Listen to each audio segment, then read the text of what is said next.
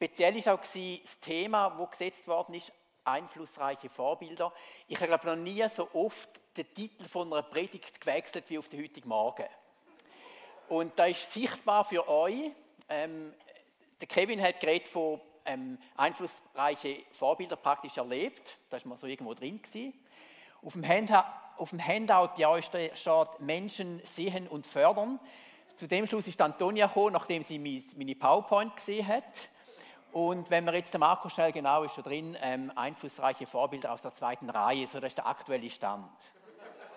will, will ich habe das Thema erledigen, indem ich sage, einflussreiche Vorbilder, ein Bild wird an die Wand gehängt, da will ich nicht sein. Aber es ist einfach, es ist kein einfaches Thema.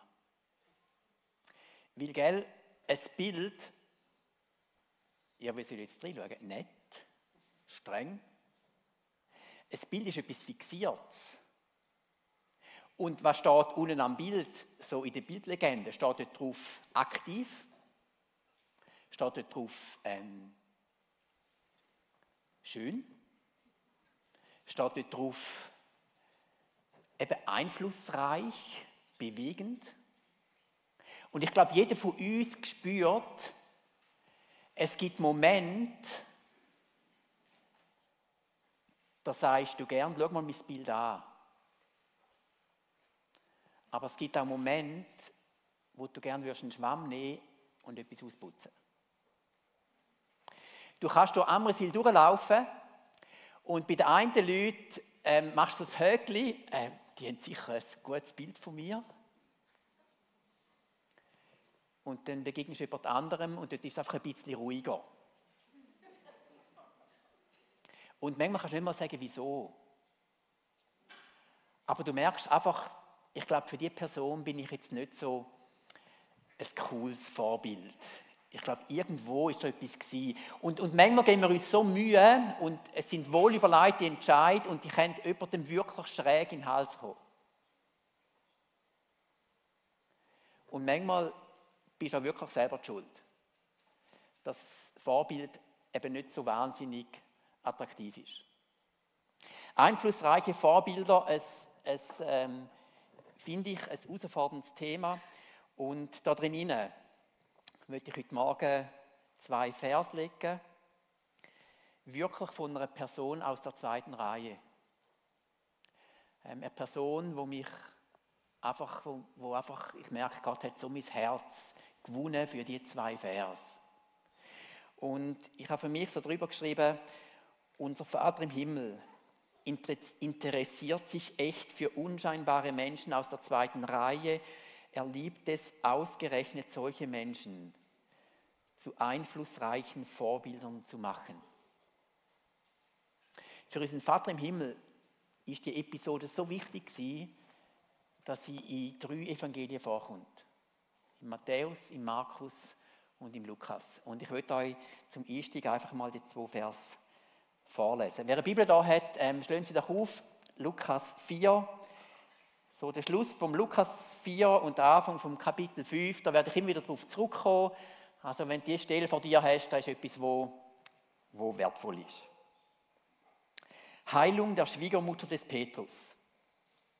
Er, Jesus, machte sich aber auf von der Synagoge, kam in das Haus Simons.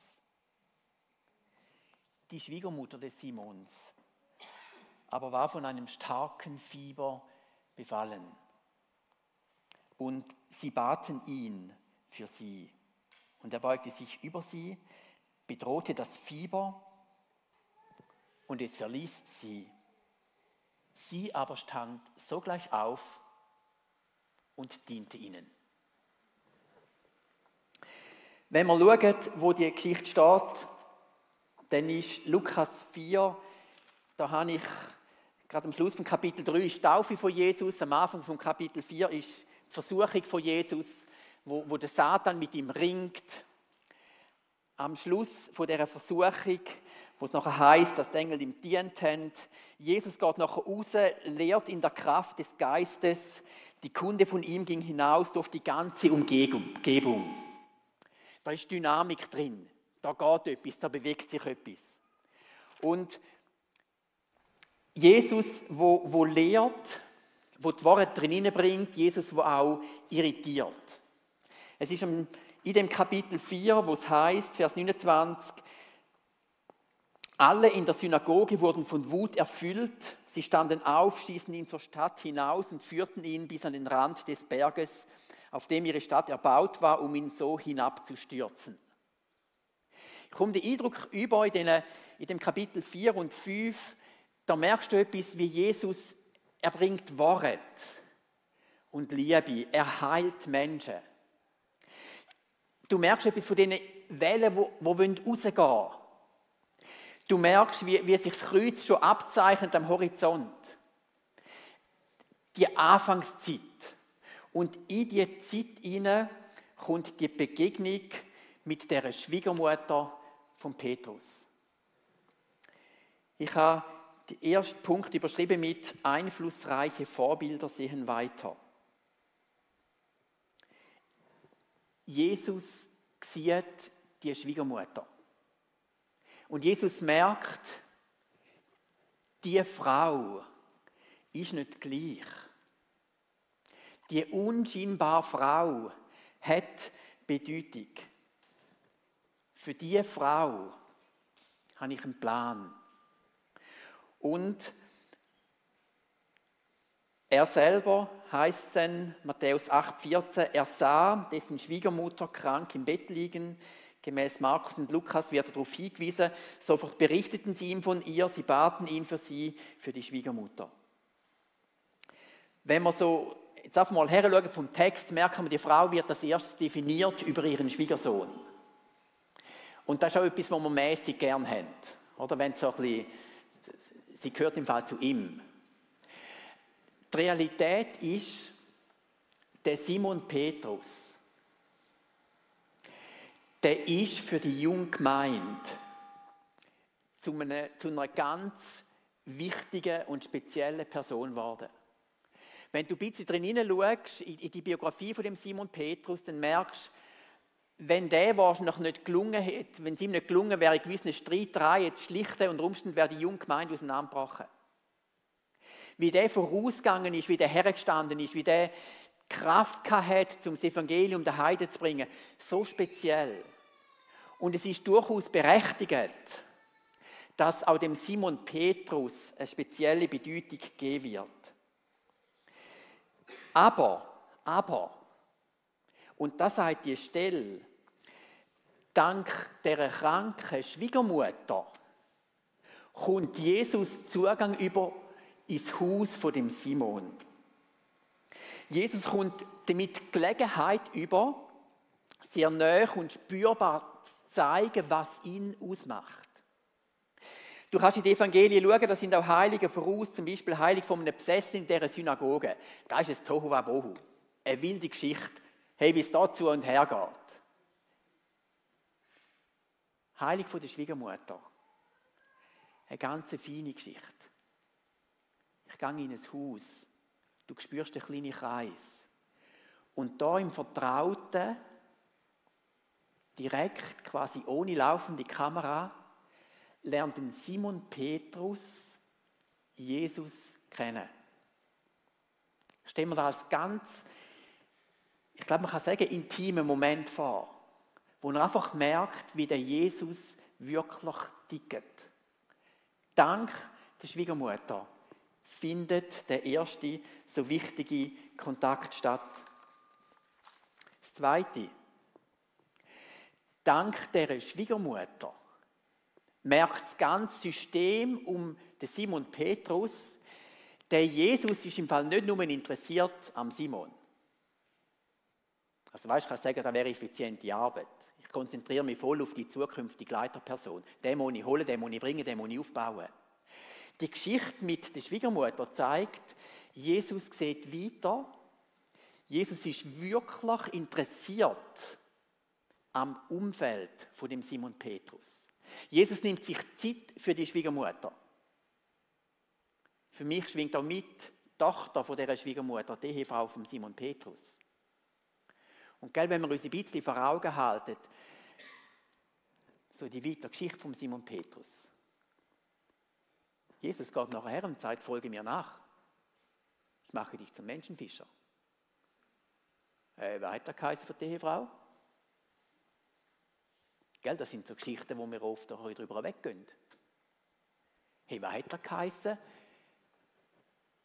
Für die Schwiegermutter, wo sie erfahren hat, dass sich der Simon Petrus muss vor einem hohen Rat stellen Hey, das war nie Heimische. Die hat gewusst, was geschält hat. Was haben sie gedacht, als er das erste Mal im Gefängnis war?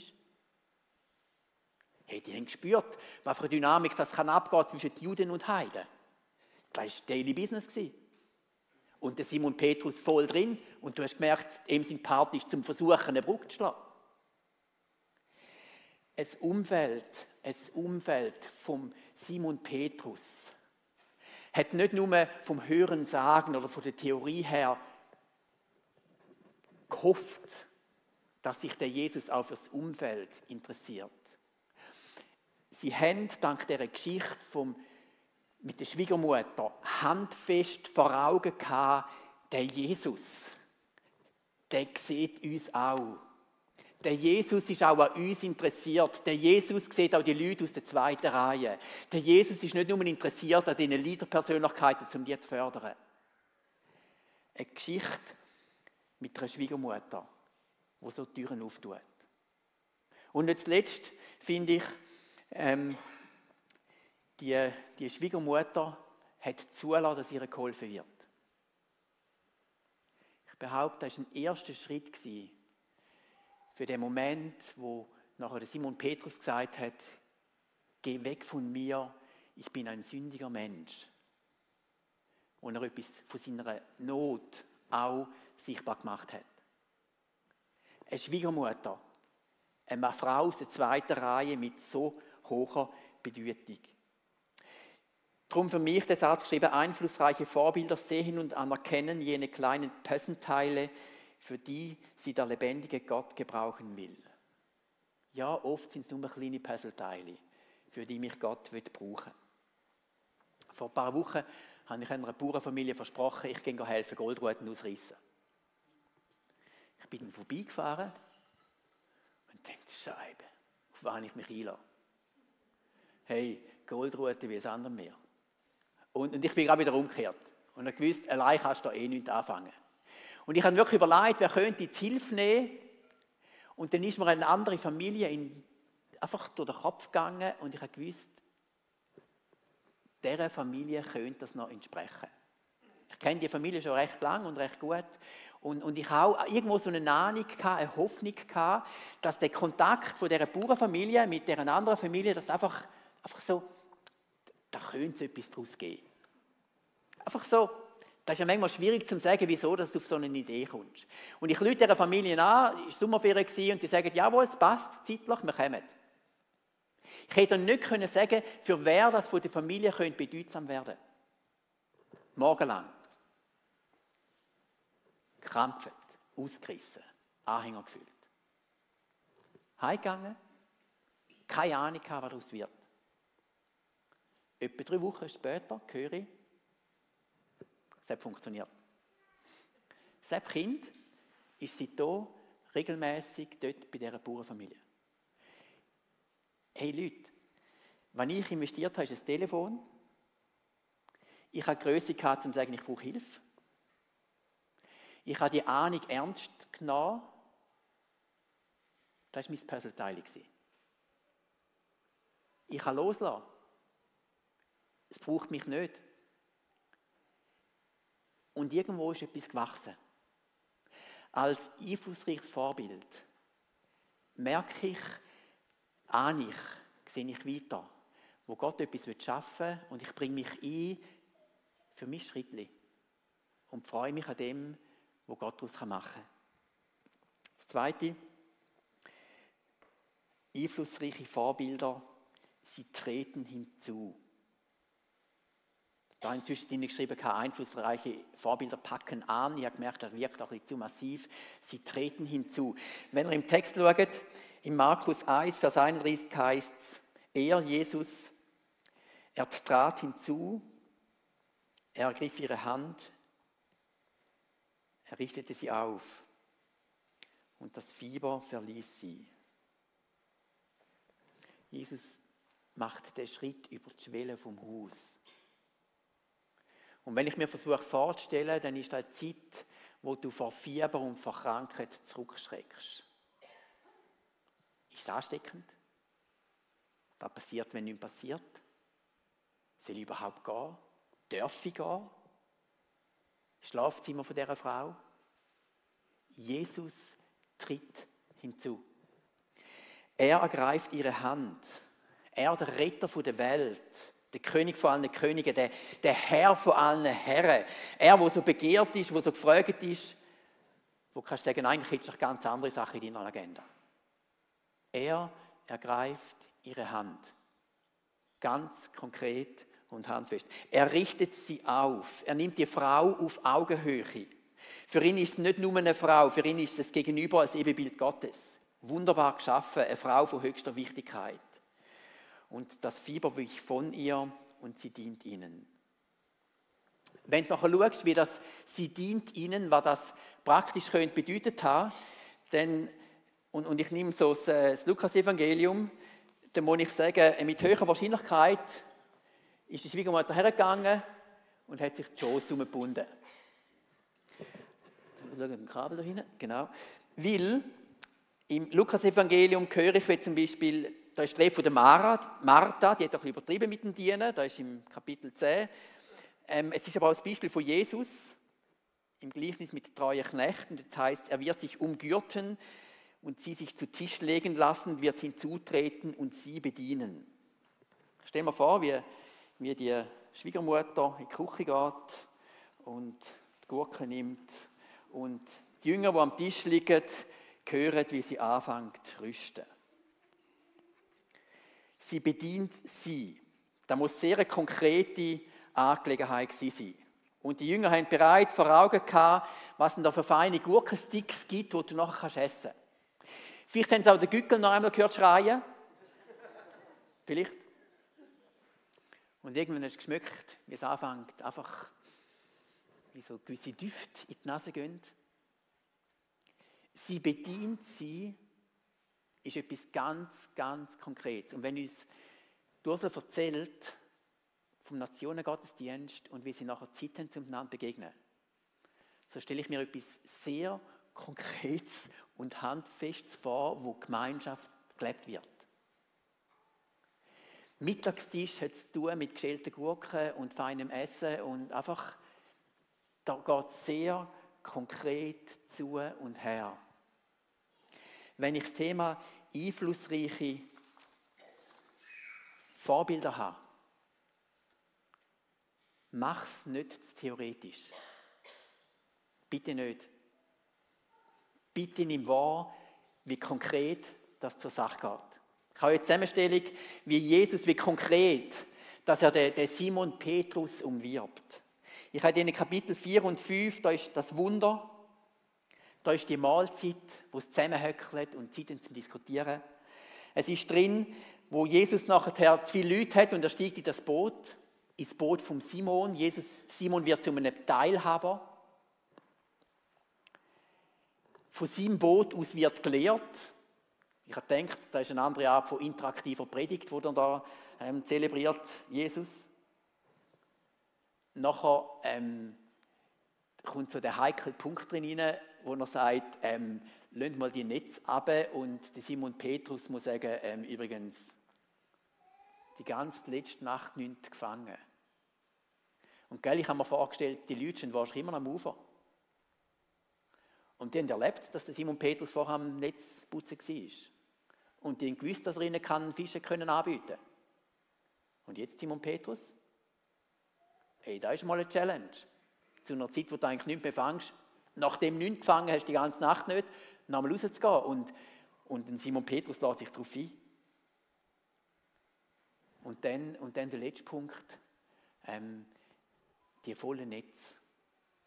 Und ich kann mir nicht vorstellen, dass ein Simon Petrus nur zugeschaut hat, dass ein Jesus nur zugeschaut hat, sondern ich stelle mir vor, wie auch Jesus sich drin hat und wie die Männer in dem, in dem Boot gestanden sind und einander geholfen haben, die Fische rauszuholen.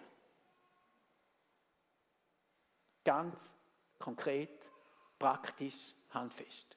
Einflussreiche Vorbilder. sind bereit, um das Hemd abzuziehen oder die Ärmel hinterher zu redeln und mitzuhelfen, Fisch zu einem Netz auszuholen.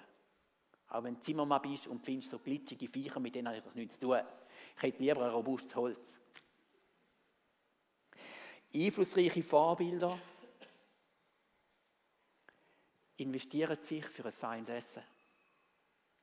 Einflussreiche Vorbilder sind da, um so eine eben mühsame Steuererklärung helfen auszufüllen. Einflussreiche Vorbilder versuchen, einen Weg zu finden, wenn das Kind am Schreien ist. Einflussreiche Vorbilder treten herzu, bügen sich ab, nehmen etwas in die Finger. Einflussreiche Vorbilder prägen. Esther und ich, wir sind mit dem Matthias und dem Joel am See den Sommer. Zutwil, miteinander essen und, und äh, einen lauen Sommerabend, ihr habt es vielleicht noch ein bisschen in Erinnerung, jetzt kommen noch ein paar so Übungen. Und, und dann erlebst du das Pulsieren rundum und dann nimmst du irgendwo wahr noch eine junge Familie. Und ich habe noch gedacht, der kommt bekannt vor, der Typ, der junge Vater. Und dann kommt er irgendwann auf uns zu und, und wo er anfängt zu reden, denke ich, ja genau, du bist es. Ähm, auch eben so Alter von der Carmen, ähm, viel miteinander lebt, so in die Jugendarbeit. Und dann hat er versucht, seiner Frau zu erklären, wer ich bin. Und dann geht er her und sagt, weißt der Christian hat mir einmal eine Milch gebracht, das Bett. Und gell, das machst du nicht bei jedem. Aber bei dem jungen Bursch, da steckt eine Familie dahinter, ein Haus dahinter, wo ich seit Jahrzehnten, wo mir sehr vertraut ist. Eltern von mich selber ein Vorbild sind, ein Haus mit offenen Türen. Und ich mag mich erinnern, ich, es war so wie die Frage von dem jungen Bursch mal, ähm, wie gelingt es mir, stille Zeit zu machen? Und ich habe ihn irgendwann gefragt, würde es einen Unterschied machen, wenn ich am Morgen zu dir kommen und dir würde warme Milch ins Bett bringen? Und er hat gefunden, ja, also das würde einen Unterschied machen. und einfach für eine gewisse Zeit, wo ich wirklich am Morgen früh auf bin und bin ihm vorbei bin und ich habe gewusst, wenn ich ins Haus hineinkomme und wo ich in der Küche die Milch finde und klopfe bei dem nach Türen und, und bringe ihm die warme Milch rein und dann haben wir miteinander stille Zeit gemacht und er ist nachher in die Schule und ich bin arbeiten. mit dem Bursch, wir haben später geknüttet auf Prüfungen hin, weißt, viel investiert, das war nicht mehr so präsent. Gewesen. Die Warmmilch schon. Hey, und das hat mich tief, tief berührt. Denk nicht zu schnell theoretisch, wenn es um einflussreiche Vorbilder geht. Da können so kleine, praktische Ideen, wo du manchmal denkst, wo habe ich die hergehabt, können so, so entscheidend sein damit die Türen aufgehen und etwas vorwärts geht. Das letzte, der dritte Punkt, einflussreiche Vorbilder dienen. Wir haben es von Personen, von, wo wird es konkret und praktisch. Und das dritte ist wirklich Kultur. Eine Kultur, wo unser Vater im Himmel mit dieser Geschichte den Finger drauf legt, eine Dienkultur. Es ist ein Duft, wo in die Welt hineingesetzt wird, und, und ich muss ehrlich sagen, bis jetzt habe ich das, der Part, sie stand auf und diente, wie viel zu wenig beachtet. Ich habe mir die Mühe gemacht und habe die Evangelien durchgeblättert und einfach so mal geschaut bei den Heiligen, wie reagieren die Leute so. Und du kannst auch im Kapitel 5 ist beim Gelähmten, wo er nachher heißt, und er verherrlichte Gott. Da haben mehrere gemacht. Es gibt einige, die nach einem Wunder Jesus nachgefolgt sind.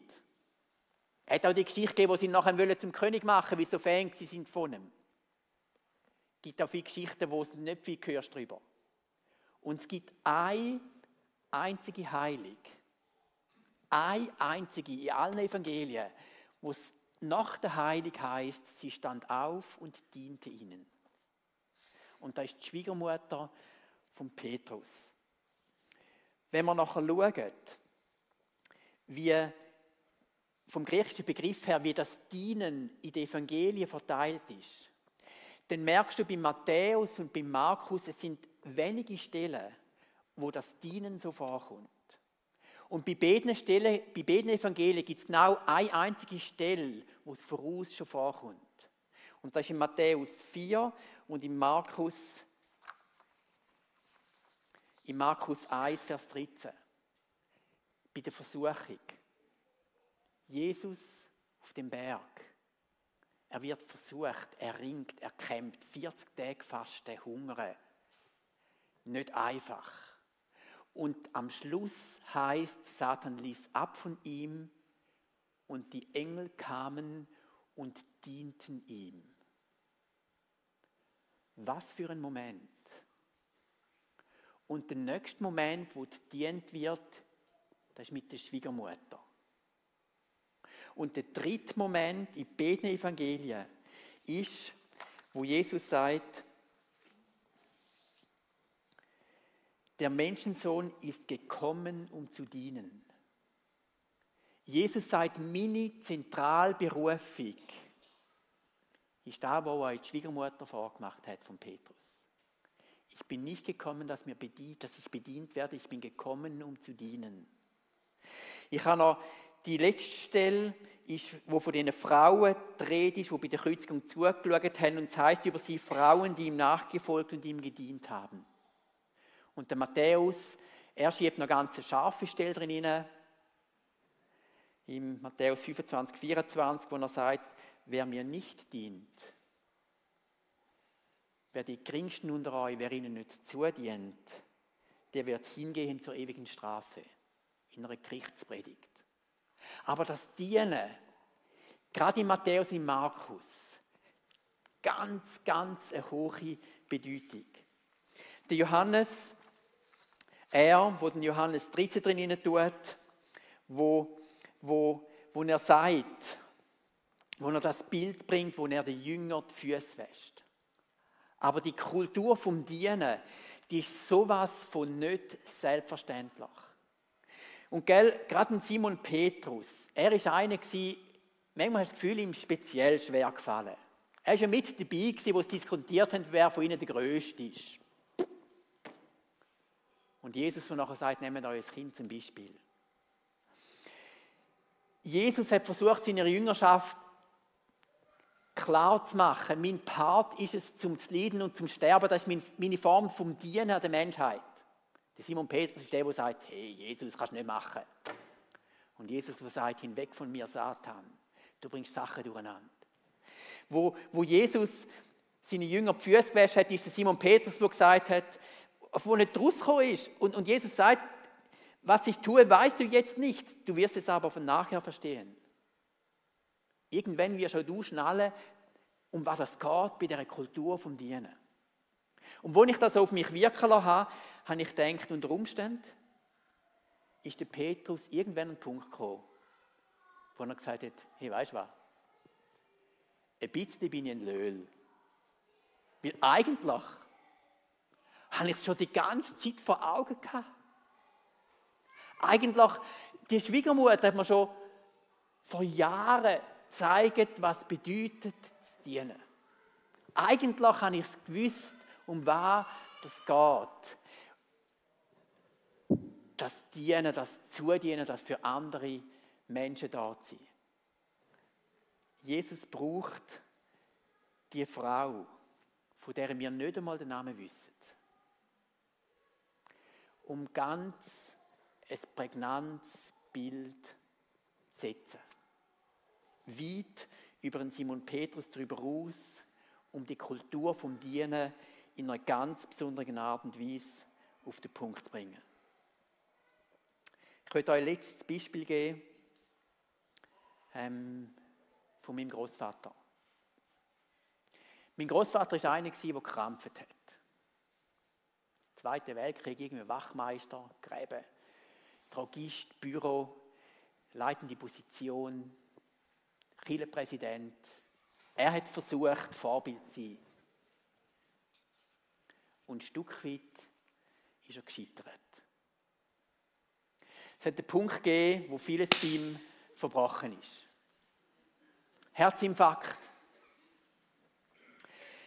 Der Großvater hat müssen sagen, oder sie als Großeltern, wenn bis jetzt hatten, müssen vieles aufgeben. Sie haben das Haus verkauft. Dort mal, nicht irgendwie einen Nups machen, sie haben entschieden, wir gehen ins Tessin. Tschüss. Und dann sind sie im Tessin. Gut 60, etwas drüber. Ich habe Zeit, Bufen weg,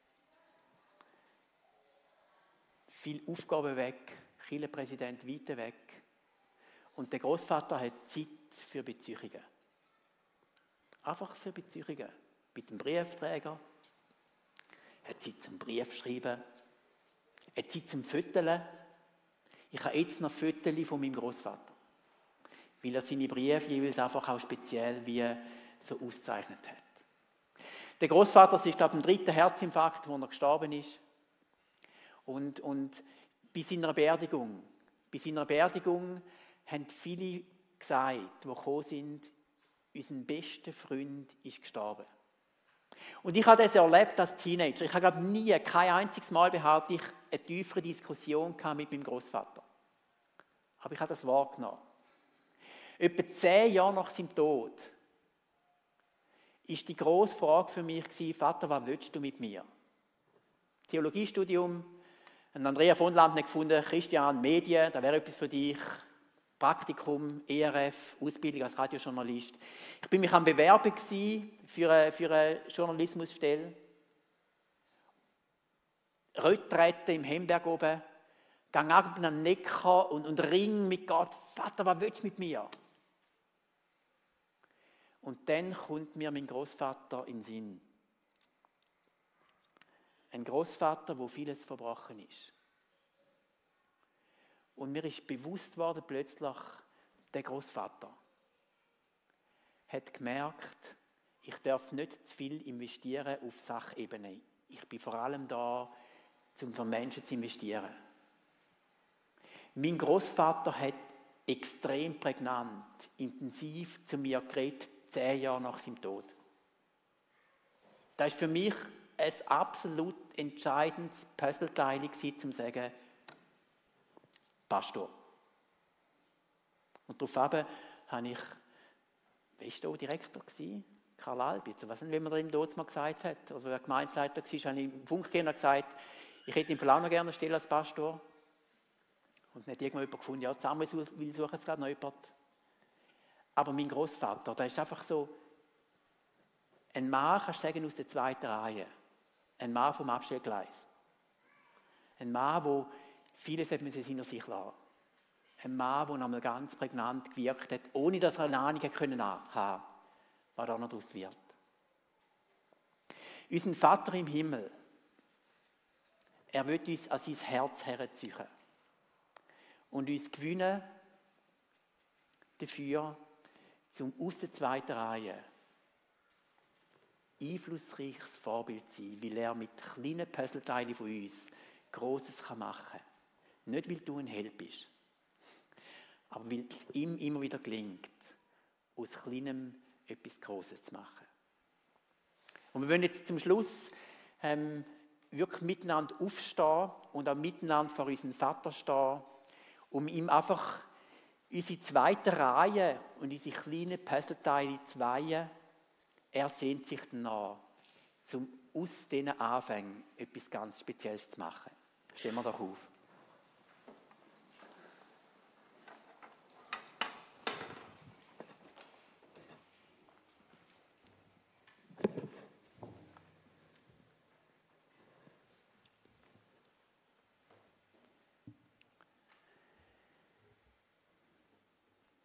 Vater im Himmel, Du bist der, wo wirklich weiter sieht. Du bist der, wo eine Schwiegermutter von einem Petrus einfach wie aus der Versenkung holt und ihr einen Platz gibt in einer Schönheit, wie es nie und nimmer hätte machen können zu selber Zeit. Und du bist der Vater im Himmel, wo, wo unsere Nerds kennt, auch unsere Fragen, unsere Halbpatzigkeiten. Manchmal Minderwert und manchmal steigern wir uns etwas rein und übernehmen wir uns. Du bist der, der uns sieht und du bist der, der es wirklich fertig bringt, aus diesen, aus diesen kleinen Puzzleteilen immer wieder neu etwas Gewaltiges daraus zu weben. Wir wollen dir Ehr geben und wollen uns ganz neu dir weihen. Vater, gib uns Vertrauen ins Herz, um so kleine Teile in die Waagschale zu legen. Vater, gib uns Mut, um uns von dir zu brauchen zu lassen. Vater, segne uns, dass wir nicht uns selber abschreiben, sondern merken, wie du mich kannst brauchen als einflussreiches Vorbild, weit über meine Erwartungen darüber aus. Segne mich, Vater im Himmel, segne uns, segne jedes Einzelne, der da innen ist, mit einem tiefen Glauben, mit einem großen Vertrauen in einen großen Gott, der aus Kleinem Großes macht.